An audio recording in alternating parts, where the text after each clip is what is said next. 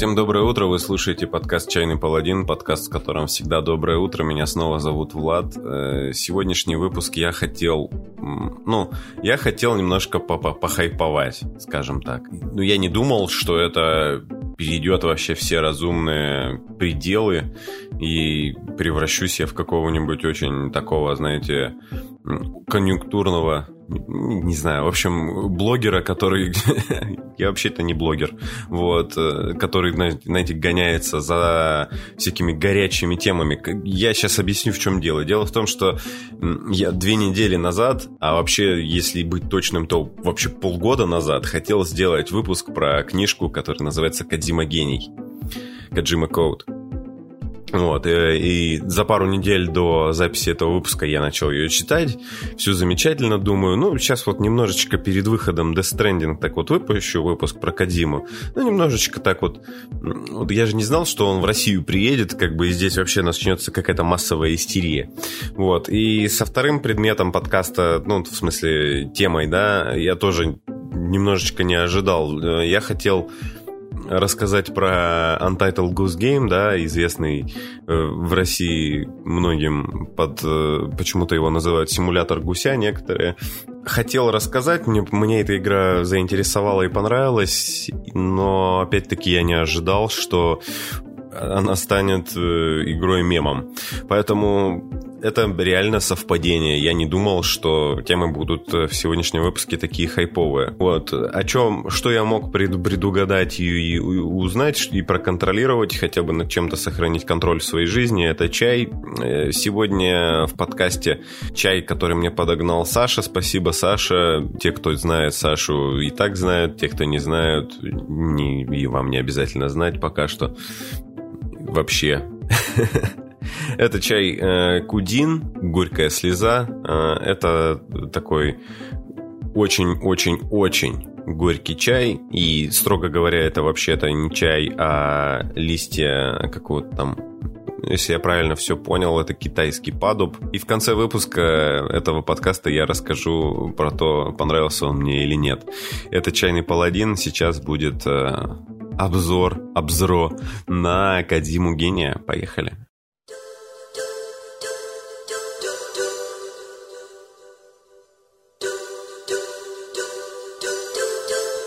Предупреждаю заранее, в этом ревью возможно большое количество Metal Gear и всяких тупых шуток, понятных только тем, кто играл, поэтому, ну, извините. Сегодня будет книжка про Хидео Кадзиму, это человек, с которым очень любят фотографироваться все люди на Земле, а точнее книжка про то, чем он всю жизнь занимался, то есть его видеоигры.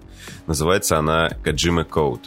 Ну, на русский, как вы знаете, ее перевели как Кадзима гений.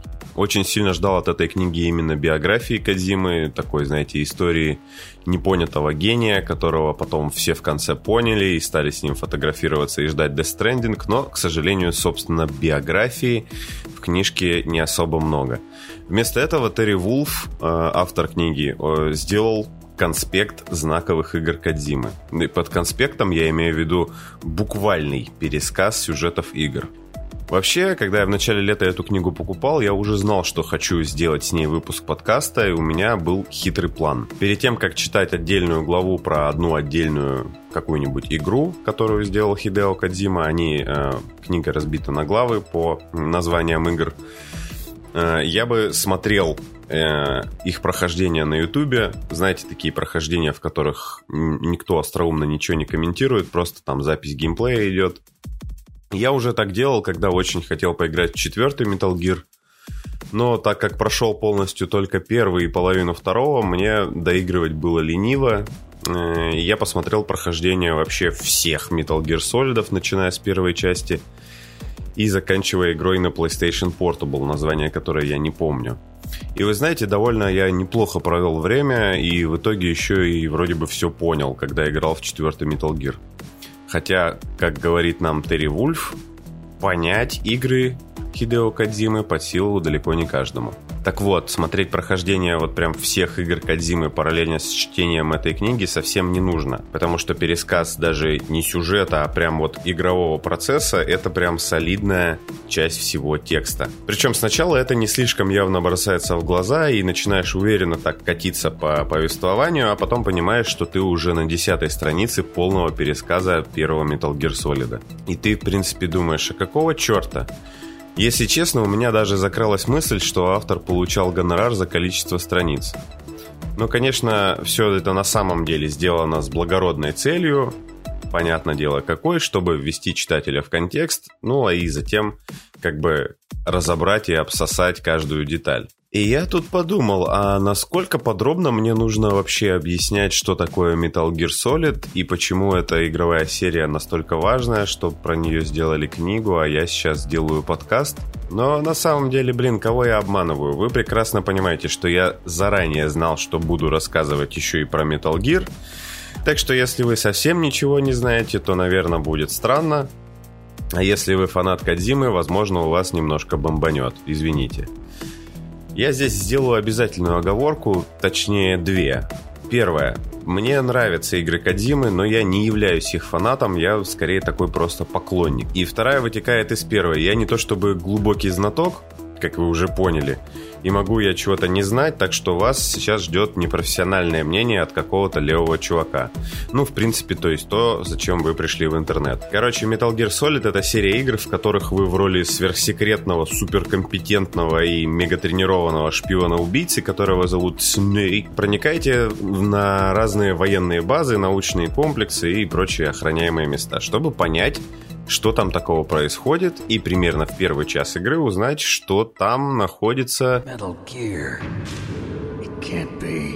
Ну, то есть такие большие шагающие роботы, которые являются супероружием, которое может устроить Третью мировую войну. Ну и от серии к серии детали, естественно, разнятся, но в целом Metal Gear вроде бы есть во всех играх этой серии. Путь к разгадке тайны Gear в каждой игре лежит через увлекательные прятки с охранниками, которые сопровождаются длинными разговорами с группой поддержки Снейка по кодеку. Это такой микропередатчик. Вот э, все это чередуется с битвами против боссов, и обычно это тоже сверхсекретные, супертренированные, но не такие компетентные, как Снейк ниндзя-убийцы. Я здесь сказал слово ниндзя намеренно, хотя среди боссов есть и ниндзя, это же игра из Японии. Большинство из них это какие-нибудь крутые, мега крутые наемники, там бойцы спецназа, бывшие дети-солдаты и так далее. Так вот, всех этих интересных людей я назвал ниндзями, потому что они совсем как в аниме про Синоби обычно владеют какой-то одной техникой, и твоя задача как игрока разгадать эту технику, найти ее слабые стороны и использовать э, против них. Те, кто смотрел манускрипт ниндзя, Василиск или хотя бы Наруто, поймут, о чем я говорю. То есть вы встречаете босса, он обычно показывает вам, какой он крутой, какой он сильный, и если очень сильно повезет, объясняет, в чем его сила а вы должны догадаться, где в его технике слабость. В качестве очень простого примера я вот здесь приведу самую первую драку с практически маскотом всей серии э, револьвером Ацелотом. В роли револь, револьвера Ацелота. Э, в первой части Metal Gear. Как вы уже поняли, э, револьвер Ацелот очень любит револьверы. О чем он нам, собственно, и сообщает перед схваткой и показывает нам пульт э, Single Action Army это тот самый, который любят крутить ковбои. Далее мы видим, как он круто умеет из него стрелять, настолько круто, что он рикошетом иногда попадает в нас, когда мы прячемся в укрытии, но, как все знают, револьверы обычно шестизарядные, и после шести выстрелов револьвер Оцелот начинает методично перезаряжаться и дает нам возможность подойти и навалять ему. Это очень грубое описание вот всего этого босс-файта, там все немного сложнее, конечно, но суть оно передает довольно точно. Сначала боссы нам кажутся трудными, но после того, как мы поняли, в чем их техника, как бы ее разгадали, Обычно после этого они убиваются с первого раза. И вот такая схема с небольшими вариациями повторяется вроде бы, вроде бы, во всех играх серии. И сама по себе она, что называется, вот сейчас будет каламбур, солид. Ну, то есть крепко сбитая такая, очень хорошенькая. И Прятаться от охранников интересно, драться с боссами тоже интересно, потому что они сделаны с любовью и некоторой долей безумия. Обратно вернемся к книжке. Покупая книгу про какого-нибудь известного человека, который всего добился, ты ожидаешь побольше вещей, которые его, ну, закалили, там, сделали таким, какой он сейчас есть. И такие вещи, конечно, тут все-таки есть такие истории, но в меньшем количестве, чем мне бы хотелось. Но, правда, мне не очень сильно хотелось читать пересказ всех игр от Кадимы. Давайте я вам здесь вот пару таких э, интересных cool story приведу. Смотрите, э, немножечко про детство Кадзимы, потому что, ну, нормальные все биографические книги начинаются с головы про детство.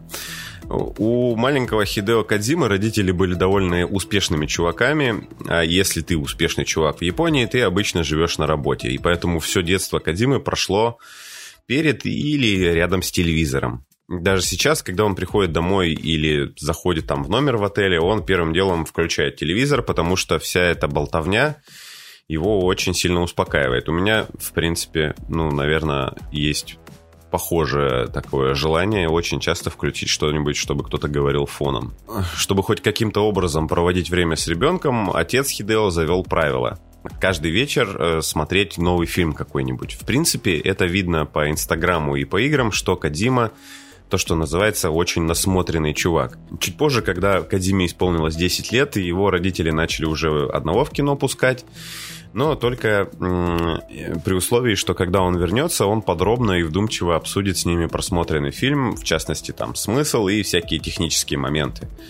Ну и, понятное дело, там, режиссуру. Ну, в общем, родители ждали от Казимы глубокого анализа просмотренного. И вот э, тогда, именно в этот, наверное, момент, в этот период, э, как говорит Кадзима сам, у него появилась привычка очень глубоко и долго воображать и жить в мире фантазий. И еще, кроме этого, у Кадима появилось желание стать э, режиссером. И он даже как бы э, писал сценарии, романы, которые потом никто не принимал, потому что, судя по всему, он был тот еще графоман.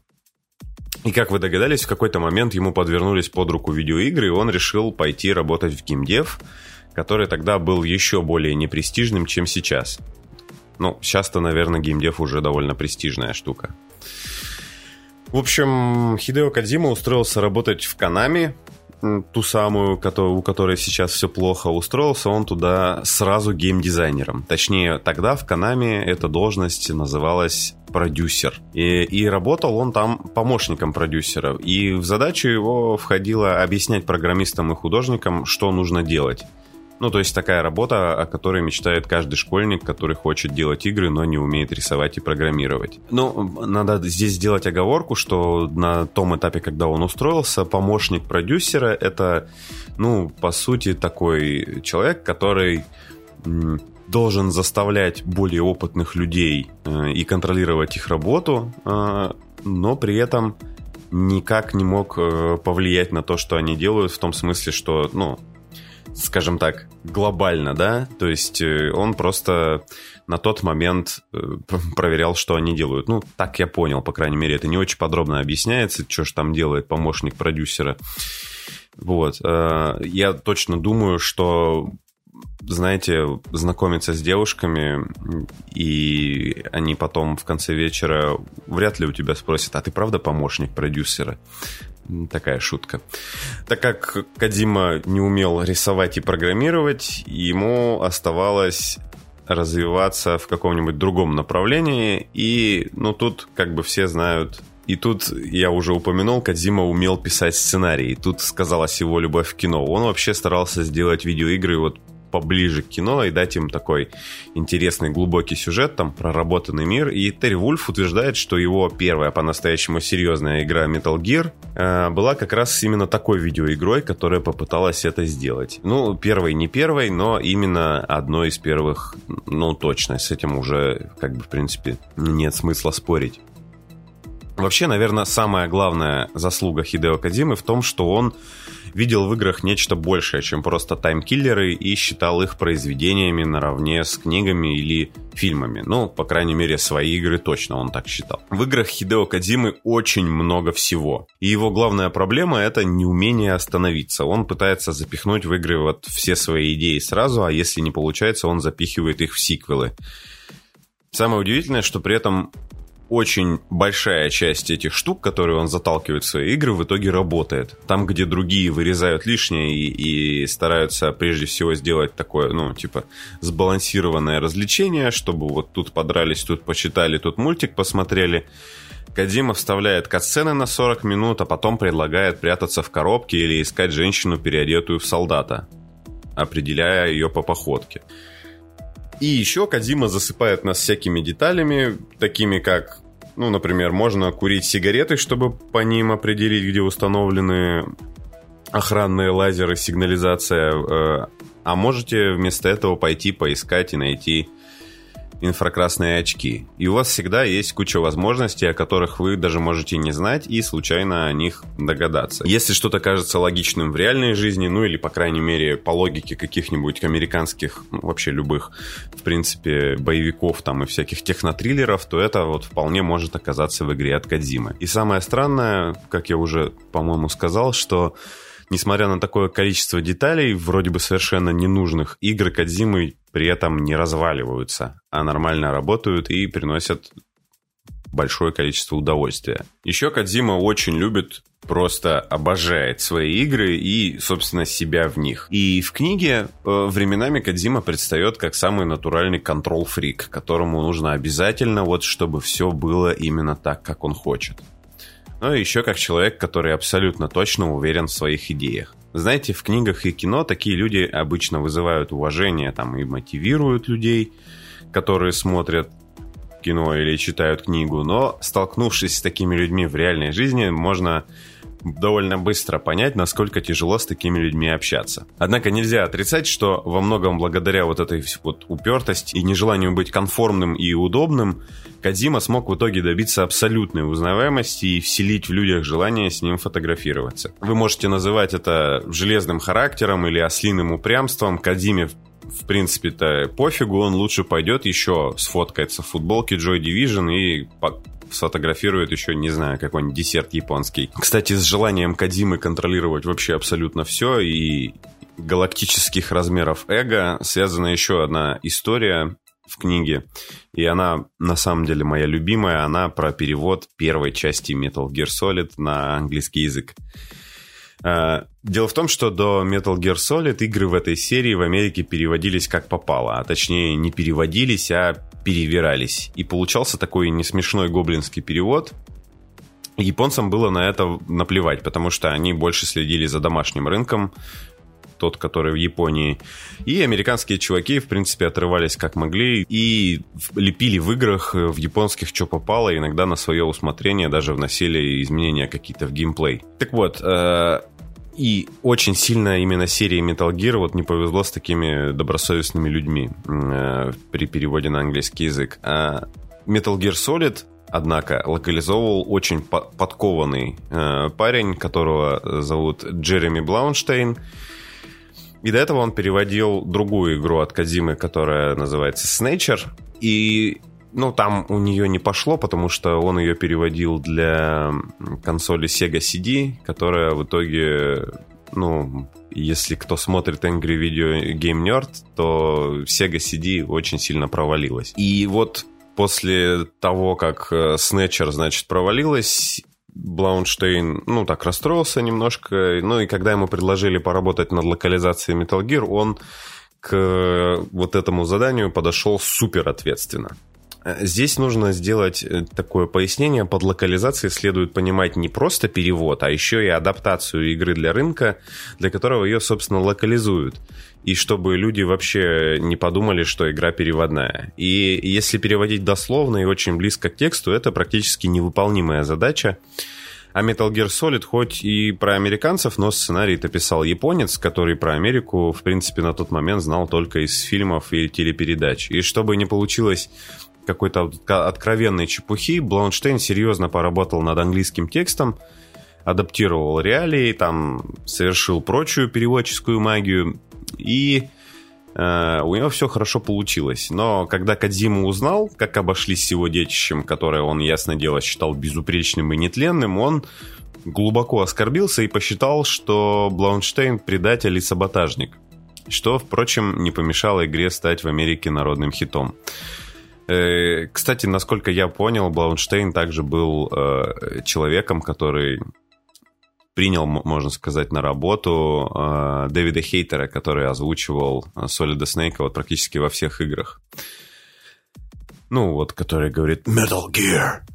Вот этот чувак. Знаете, чтобы не превращать все это в пересказ книги, которая уже сама по себе состоит из пересказов игр, э, давайте я вам уже вот выдам свое мнение, и вы решите, читать вам ее или нет. Книга Кадима Гений, она такая противоречивая, наверное. С одной стороны, я ее-то читал с интересом, и, в принципе, вообще-то получал удовольствие, но, с другой стороны, меня всю дорогу не покидало ощущение, что Лучше бы Терри Вульф сделал классную документалку для Ютуба на основе этой книги. Тем более, что материала в книге много. Ну, для документалки хватит.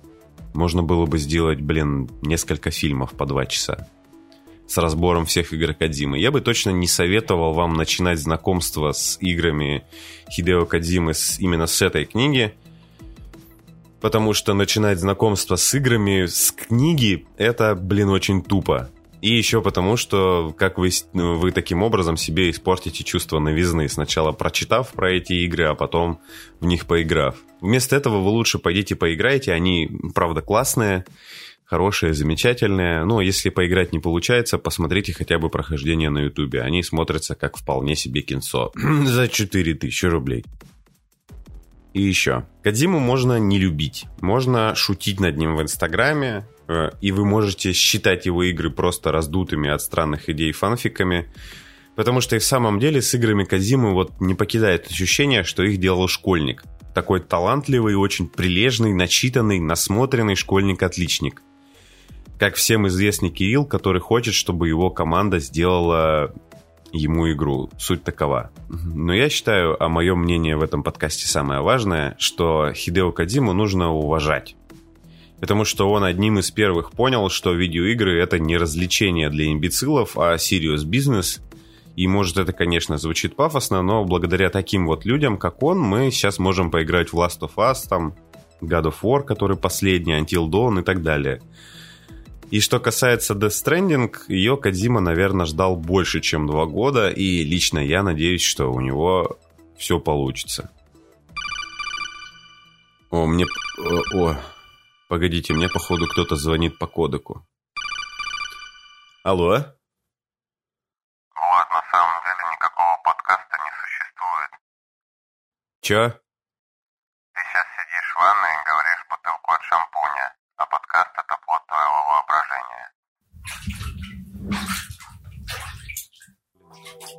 И правда.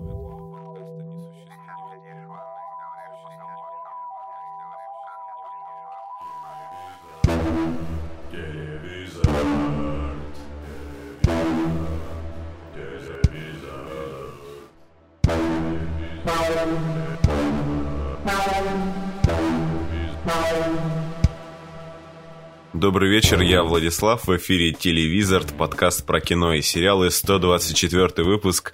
Очень рад, что количество подписчиков растет суммарно на всех платформах, уже подкаст перевалил за 100 тысяч. Самое время рассказать про сегодняшнего спонсора. Этот выпуск Телевизорда был бы невозможен без моего постоянного спонсора, кофейного магазина «Бурая жижа». Сам регулярно беру у них кофе и, поверьте мне, лучше любого чая. Долбите кофе ведрами и достигайте высот. А по промокоду Телевизорд латинскими буквами, вы можете делать это еще и дешевле. Итак, сегодня в 124 выпуске телевизора да я вам расскажу про такую занимательную вещь, как Dark Crystal, а по-русски Темный Кристалл. До недавнего времени это был только фильм, который вышел в 80-х, и еще одна стрёмная видеоигра, но совсем недавно Netflix выпустил еще и сериал-приквел. А как известно, любая вещь становится в 40 раз лучше в адаптации от Netflix. Давайте разбираться. В 1982 году вышел Темный Кристалл. Это фильм от Джима Джима Хэнсона и Фрэнка Оза, двух очень крутых кукольников. Джим Хэнсон любил Маппетов, Ой, блядь.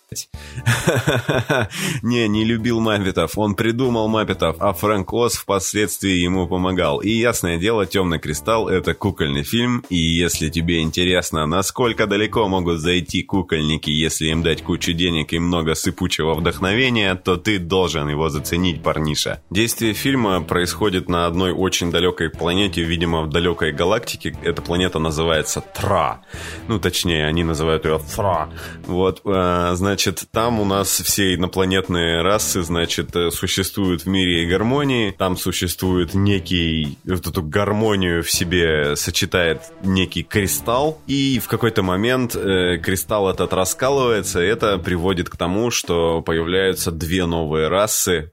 Это все говорится в начале фильма, если что. Э, две новые расы. Одна раса называется скексисы, это такие стрёмные то ли рептилии, то ли какие-то стервятники.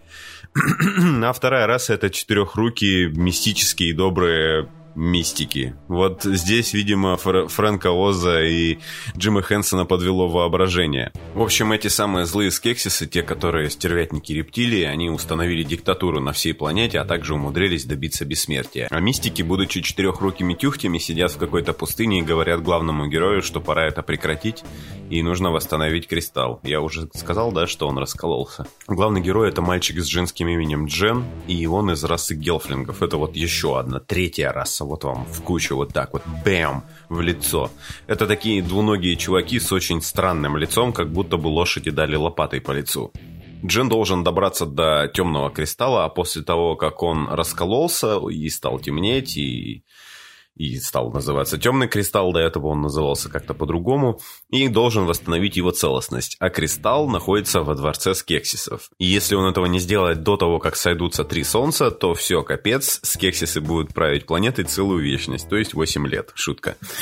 Дальше начинается у нас героическое приключение на кукольной планете в духе Legend of Zelda. Понятное дело, что Джен встречает девочку своей расы и очень сильно удивляется тому, что вообще есть кто-то еще его расы, потому что он думал, что все гелфлинги вымерли, но, видимо, потому что они такие уродливые.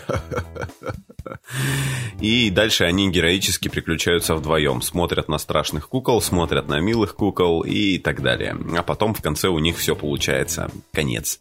Но вы же не думали, что у них не получится, верно? «Темный кристалл» — это странный фильм. Для детского фильма там довольно много криповых моментов, при том, что гелфлинги вообще вызывают чувство зловещей долины, а для взрослого фильма там простоватый и наивный сюжет. Поэтому я не очень понял, для какой аудитории он подходит. Но аудитория разобралась без меня, и через какое-то время фильм стал культовым ровно настолько, чтобы Netflix снял по нему сериал. И вот сейчас поговорим про сериал. Он называется Dark Crystal The Age of Resistance, ну, то есть эра восстания, наверное, эра, эра сопротивления. И это сериал-приквел, в котором нам показывают, что было до того, как все гелфлинги повымирали. И судя по тому, э, это все выглядело так, что Гелфлингов теперь уже больше не играют актеры, теперь это целиком маппеты, и чувство зловещей долины немножечко так фу, улетело, а теперь они такие милые и прикольные. И в целом, ну, понятное дело, сериал, э, в него, наверное, влито тоже довольно много денег, и по нему видно, как продвинулись там всякие разные технологии, но самый прикол в том, что вот как раз-таки кукольные все эти вещи, которые показывали в, в, ну, в самом оригинальном фильме, они в сериале, ну, на мой взгляд, примерно на том же уровне. То есть за это время, видимо, индустрия кукольных развлечений ну, развивалась немножко не в том направлении, по крайней мере, точно не в том, чтобы снимать про них фильмы. И э, ну, скажем так, куклы по-прежнему такие же крутые, если, может быть, э, и даже и не такие крутые, как в фильме. Но теперь еще как бы им помогает компьютерная графика и прочая чепухня, которая ну, типа, уже привычная, не так сильно удивляет. Но на самом деле вот вся эта кукольность, что в сериале, что в фильме, э, реально стоит э, того, чтобы на нее посмотреть, хотя бы чтобы насл... вообще сильно удивиться мастерству людей, которые эти все фильмы делали и создавали. Вот. А сериал у нас значительно сильно раз, развивает, так сказать, лор и рассказывает, что было до фильма. И, значит, гелфлинги там, как я уже говорил, типа невымершая раса. У них там семь кланов, каждый со своей культурой. Они все разные, все классные, все отличаются. Скексисы по-прежнему злые. Но в начале фильма, в начале сериала как бы они э, гелфринги им прислуживают. И скексисы и такие правители, которые делают вид, что они большие молодцы. Вот. А, ну и потом, естественно, выясняется, что они полные козлы и ну, рептилоиды, что с них взять. И начинается восстание. Вот. Я не буду здесь, как бы, вы все знаете, что подкаст «Телевизор», в нем не раскрывается сюжет особо, да, то есть как бы если я вас заинтересовал, пойдите и посмотрите. Что может заинтересовать в этом фильме и сериале, это, это именно вот то, что называется графон, этот самый кукольный. Вот. Э, и теперь сериал, сериал уже не такой страшный, как фильм, но я рекомендую его наворачивать все-таки после фильма. На мой взгляд, фильм как-то по атмосфернее, поинтереснее. В сериале ну, он, скажем так, медленно раскачивается, ближе к концу там становится прямо, прямо интересно. Я думаю, что его стоит попробовать заценить. Единственный момент, у него опять-таки проблема с поиском своей целевой аудитории, потому что, ну, блин, кукольный фильм с таким немножко детским наивным сюжетом, Эм, ну, наверное, как бы подростки, которые любят там, чтобы была жестокость, как в «Игре престолов», этот фильм не оценят. А взрослые люди, в принципе, просто пройдут мимо, потому что он кукольный, опять-таки. Ну, хотя я надеюсь, что мы все-таки живем не в 90-х, и уже все эти стереотипы куда-то исчезли. Поэтому, если вы подросток, то уже хватит смотреть, короче, бродячих мертвецов или что вы там смотрите, э, ходячих мертвецов. Да. Пойдите, короче, наверните темный кристалл, может быть, хоть что-то э, доброе и хорошее посмотрите. Ну, а если вы взрослый, просто зацените, как люди умеют передвигать мешки, э, набитые ватой. Что-то еще хотел сказать. Мне кажется, что если у этого сериала все пойдет хорошо и все его полюбят, возможно, его ожидает вот примерно такая же судьба, как э, всем известный там «Аватар. Легенда об Анге» про лысого мальчика, который летает на воздушном змее. В общем, телевизор вам советует «Темный кристалл». Всем пока.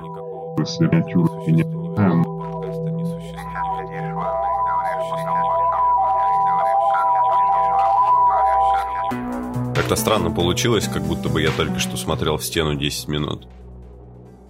А, если кто не понял, вы слушаете подкаст «Чайный паладин», наверное, все еще.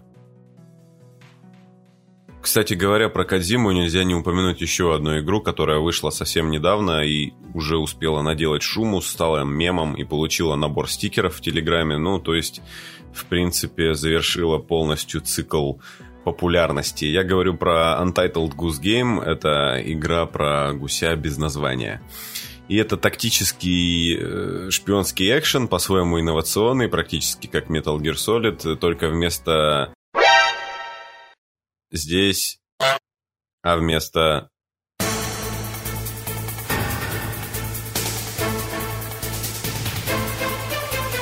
здесь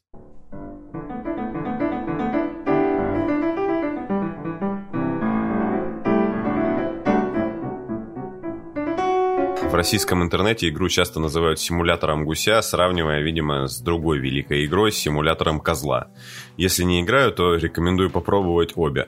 Я сейчас, кстати, не шучу, Goat Simulator и правда хорошая игра. А правда, если симулятор козла это скорее как Тони Хоук про скейтер, в котором вы можете делать козлиные всякие трюки козлячие, то Untitled Goose Game это стелс-головоломка, и вы в ней отвратительный гусь, и вы приходите в такой милый пасторальный правильно, наверное, сказал это слово, да, употребил, английский городок, чтобы посеять там натуральный гусиный хаос. Гусь очень похож э, еще на козла тем, что он деловой парень. Если вы когда-нибудь видели гусей, вы знаете, что они очень деловые. Э, у него есть список дел, которые нужно выполнить, чтобы перейти на следующий уровень. В основном все эти дела связаны с тем, чтобы как-то нагадить жителям, и вам нужно воровать э, или испортить их вещи, и тут сразу вспоминается другой знаменитый стелс-экшен «Как достать соседа». Ну, если играли во что-нибудь из этого, вы примерно уже представляете себе, что происходит в игре про гуся. За три с небольшим часа, которые длится игра, вы достанете всех. Кроме откровенных пакостей, гусю иногда придется накрыть стол или устроить пикник. Для этого нужно стащить у тупых горожан предметы, которые, по мнению гуся, должны присутствовать на любом нормальном пикнике, типа бутербродов, радио там или пары морковок. Вот, собственно, весь игровой процесс э, вы хватаете клювом разные вещи и перетаскиваете их. А еще вы можете гоготать. Иногда это нужно, чтобы кого-нибудь напугать, и он тогда что-нибудь сломает. Единственное, чего не может в игре гусь, в отличие от гусей из реального мира, так это гнаться за людьми и больно щипать их за разные места. Вообще гусь, несмотря на то, что он, ну, гадит, в принципе, так-то он э, парень такой миролюбивый, избегает насилия, по крайней мере, прямого насилия. Если человек вас заметит с каким-нибудь предметом, который вы украли, э, и который ему принадлежит, он вас догонит, и люди здесь э, бегают чуть-чуть медленнее гуся, поэтому от них, э, ну, довольно, скажем так, интересно убегать. И, в общем, как только он вас догоняет, он тут же отберет у вас то, что вы держите в клюве, и вы с этим ничего не сможете сделать.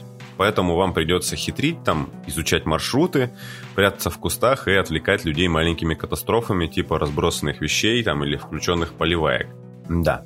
Э, играть во все это дико интересно, во многом потому, что мне в принципе нравится смотреть на гусей, и я пока еще не знаю людей, которым не нравится смотреть на гусей.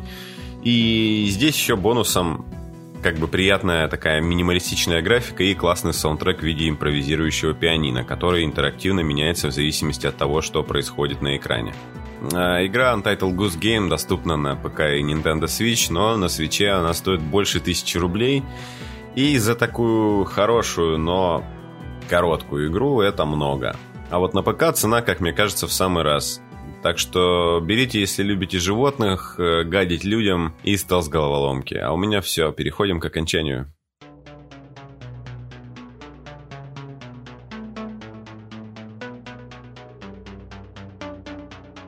Ну вот, немножечко похайповали. Блин, в 2019 году вообще это слово еще можно говорить. Собственно, что добавить тут особо нечего. Я, я хотел напомнить, кстати, что вы можете по-прежнему отправлять свои вопросы на электронную почту podcast.tpl1 э, собака gmail.com если я что-то неправильно опять сказал, то я в описании выпуска напишу правильную почту. Отправляйте мне вопросы. Напоминаю, что я хочу сделать выпуск с вопросами и ответами ближе к 5 декабря, когда подкасту исполнится один год. Вот, напомню, что в начале выпуска мы заваривали кудин э, «Горькая слеза». Это горький чай, а точнее не чай, а листья китайского падуба. И с ним, значит, знаете, какая история?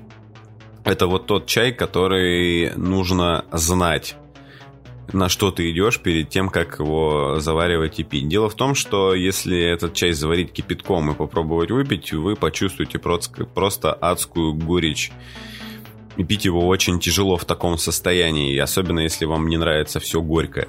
Вот, поэтому, собственно, знающие люди э, этот чай заваривают первую заварку этого чая они сливают и заваривают во второй раз. Э, и, и по, только после этого пьют. А еще более знающие люди, это я уже более глубоко погрузился в интернет и просто прочитал статью в Википедии, говорят о том, что чай этот заваривается вообще-то не кипятком, а так, просто горячей водой 40-50 градусов. Так вот, э, после этого он становится по-прежнему горьким, но при этом приобретает такой... Ну, знаете, вот как э, такая есть травяная горечь, которая после этого ощущается такой сладковатый привкус во рту после нее. Ну, вот здесь такая же история. Довольно интересная штука. Э, чай, кстати, практически не содержит кофеина. И в этом смысле, наверное, подойдет людям, которые ну, не могут, типа, употреблять кофеин по медицинским показаниям. Я думаю, стоит попробовать. Э, интересный опыт, было прикольно. Спасибо, Саша, что подогнал мне этот чаек. Э, вот так вот. А с вами, дорогие слушатели, ох, блин, это прям вообще просто какое-то радио, радиоволна. Я попрощаюсь, ну, я надеюсь, до следующей недели. Вы слушали подкаст «Чайный паладин». Меня, как всегда, зовут Влад. Было странно, и мы увидимся на следующей неделе. Всем пока.